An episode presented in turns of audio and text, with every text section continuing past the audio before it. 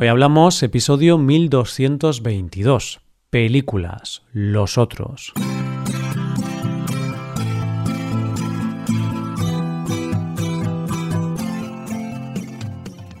Bienvenido a Hoy Hablamos, el podcast para aprender español cada día. ¿Quieres llevar tu español al siguiente nivel? Pues te recomiendo hacerte suscriptor premium de nuestro podcast. Podrás ver la transcripción completa de este audio y de todos los episodios del podcast, hacer los ejercicios y escuchar el podcast premium. Actualmente, la suscripción premium incluye más de mil transcripciones, más de mil hojas de trabajo con ejercicios y explicaciones y más de 100 audios con conversaciones entre nativos. Hazte suscriptor premium en hoyhablamos.com. Buenas, oyente, ¿qué tal? Hoy vamos a hablar de una película española, pero rodada en inglés y protagonizada por una gran estrella de Hollywood. En esta película se dice esta maravillosa frase. Lo único que se mueve aquí es la luz, pero lo cambia todo. Hoy hablamos de los otros.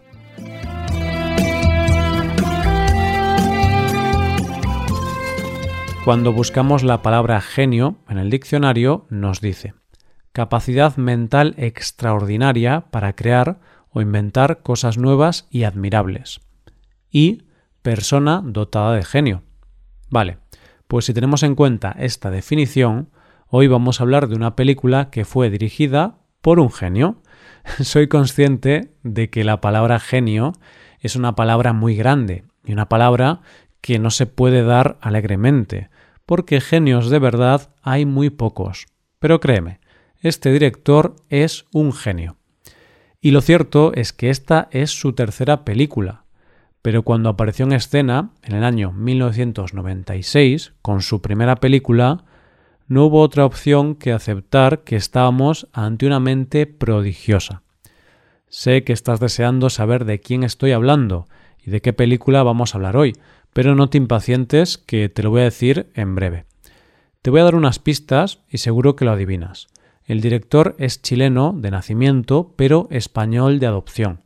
Su primera película fue Tesis, y en esta película, de la que vamos a hablar hoy, tuvo como protagonista a Nicole Kidman, en una película que da miedo, mucho miedo. El director es Alejandro Amenábar, y la película es Los Otros. Los Otros es una película del año 2001 Está dirigida por el gran Alejandro Amenábar y protagonizada por Nicole Kidman. Es una película de terror, una coproducción de España y Estados Unidos. De hecho, uno de los productores es Tom Cruise. Se rodó en España y es una auténtica maravilla. Pero para entender cómo un director español llega a estos niveles en su tercera película, tenemos que hablar de su segunda película. La segunda película de Amenábar es Abre los ojos, película que dejó fascinado a Tom Cruise. De hecho, hizo la versión norteamericana que se llamaba Vanilla Sky. Para hacer esta película, Cruise le dijo a Amenábar que fuera el director, pero Amenábar se negó rotundamente y la terminó dirigiendo Cameron Crowe. Así empezó una relación entre ellos dos. Después, cuando a Cruise le llegó el proyecto de los otros, Amenábar esta vez dijo que sí, que dirigiría la película, pero le puso dos condiciones, que se rodaría en España y con su equipo. Y así fue como comenzó esta película que terminaría recaudando 209,9 millones de dólares en todo el mundo y terminaría ganando 8 Goyas en España, entre ellos Mejor Película, Director y Guión, siendo la primera película en la historia del cine español en ganar la categoría de mejor película sin tener una sola línea en español. Pero vamos a lo que vamos. ¿De qué va la película? Bueno, para empezar tenemos que irnos a la isla de Jersey y al año 1945, justo después de que termine la Segunda Guerra Mundial. Allí vamos a una mansión donde viven Grace Stewart y sus dos hijos, Anne y Nicholas, donde esperan que vuelva el marido y padre de familia de la guerra. Viven solos en la enorme mansión en una oscuridad perpetua y con las puertas cerradas por seguridad, para que a los niños no les dé el sol, pues tienen alergia al sol. Un buen día ella contrata a nuevos sirvientes, un jardinero, una niñera y una joven muda, ya que se nos cuenta que los otros sirvientes se fueron un día sin decir nada. A ellos les cuenta la única norma de la casa que no se puede romper. La casa está siempre en penumbra y no se abre una puerta hasta que se cierra la otra. Pero en la casa empiezan a ocurrir cosas extrañas, y es que la niña dice ver a gente en la casa, y Grace comienza a sospechar que es cierto, que no están solos en la casa. Y es entonces cuando comienza la búsqueda de los otros. Es una película de terror, pero de ese terror clásico, con cierto homenaje a Hitchcock. En mi opinión, Nicole Kidman es como Grace Kelly. Qué casualidad que se llame Grace, ¿no te parece? Amenábar no necesita muchos efectos especiales o mucha acción para hacernos pasar miedo. No, con poca cosa nos hace estar en tensión desde el principio, sabiendo que algo raro pasa en esa casa, y al final tiene esos momentos de pensar que se te sale el corazón del sitio. Y créeme, oyente, volví a ver esta película para preparar este episodio y aun sabiendo el final, te aseguro que no podía apartar la mirada de la pantalla y consiguió hacerme estar en tensión. Y es que el final, el final es de esos finales sorprendentes que hacen que una vez lo sabes, veas la película de otra manera. Puede que ahora tú me estés diciendo, no cuentes el final, no cuentes el final.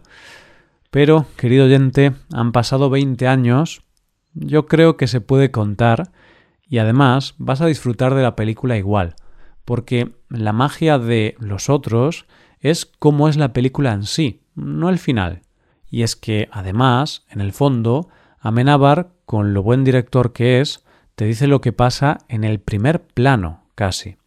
Pero vamos poco a poco, y vamos a empezar por el principio, por el principio literalmente. Fíjate que lo primero que vemos, o más bien escuchamos, son unas palabras en las que se les cuenta a los niños cómo Dios creó el mundo, una cosa importante, porque a lo largo de la película la presencia de la religión es de suma importancia. La madre, Grace, se empeña en enseñarles religión a los niños. Llevan rosarios, hablan del limbo, les dicen que no deben mentir, los está preparando para ir al lugar correcto una vez mueran. Pero cierto es que el primer plano que vemos es la imagen de la casa reflejada en una especie de estanque. Y después de esto vemos a Grace gritando.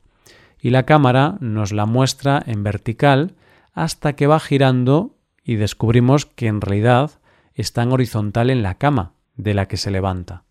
¿Qué nos cuenta Menábar con esta imagen reflejada y este giro de cámara?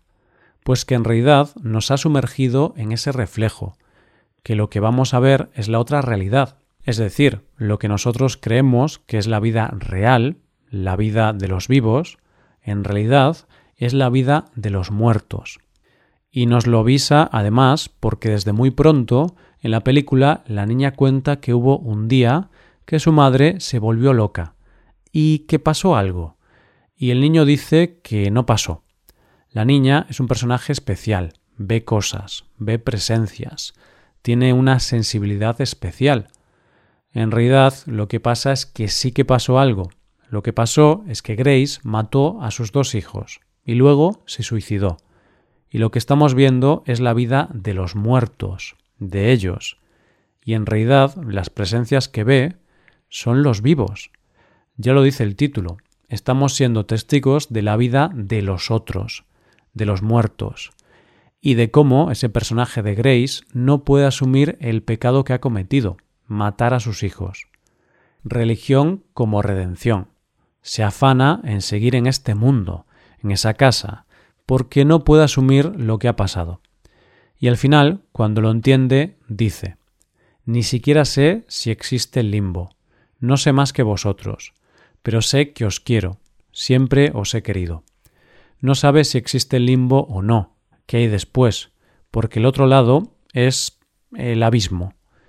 ¿Qué ocurrió para que matara a sus hijos?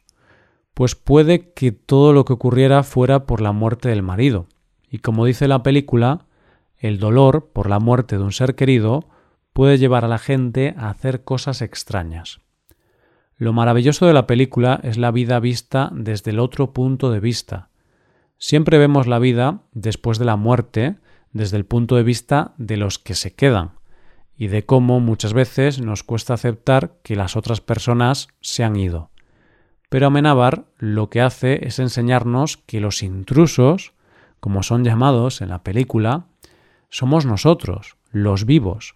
Somos los vivos los que estamos ocupando el lugar que antes fue de los que antes estaban vivos y ahora muertos. Se dice al principio de la película que en la Biblia se cuenta que antes de que Dios creara el mundo no había nada. Pero lo cierto es que siempre hay algo antes, igual que antes de nuestra presencia hubo otra. Nos cuenta que no es fácil irse, que el abandono y asumir que alguien ya no está no es fácil. Y lo cierto es que si lo trasladamos al mundo real, nos podemos sentir todos identificados, ¿verdad? Porque yo te pregunto, oyente, ¿hay algo más difícil que aceptar una pérdida? ¿Hay algo más difícil que aceptar que no la has hecho bien? Hay algo más duro que aceptar que ya nada volverá a ser como antes. Al principio de la película, Grace dice a los sirvientes En esta casa ninguna puerta debe abrirse sin cerrar de nuevo la anterior. Y esta es como una metáfora de la muerte. Debemos aprender que hay que cerrar una puerta para abrir la siguiente. Y esto es todo por hoy, oyentes. Espero que os haya gustado mucho el episodio y espero que haya sido de interés. Muchas gracias por escucharnos. Y recuerda que puedes usar este podcast, este contenido, en tu rutina de estudio, como muchos oyentes ya lo están haciendo. Muchos oyentes ya se han hecho suscriptores premium y están estudiando con la transcripción y los ejercicios del podcast. Únete a ellos y hazte suscriptor premium en nuestra web hoyhablamos.com. Nos vemos mañana con un nuevo episodio de Cultura Española. Muchas gracias por todo, pasa un buen día, hasta mañana.